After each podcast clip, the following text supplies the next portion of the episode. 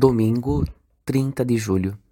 Todo mestre da lei que se torna discípulo do reino dos céus é como um pai de família que tira do seu tesouro coisas novas e velhas. Evangelho de Mateus 13:52. Jesus dirige esta palavra aos judeus formados na escuta da lei que viriam a se tornar seus discípulos.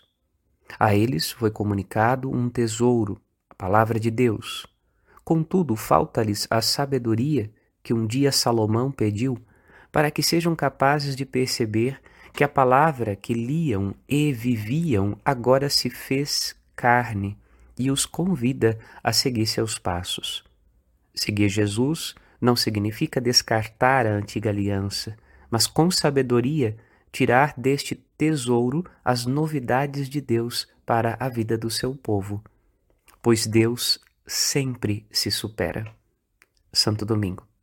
Padre Rodolfo.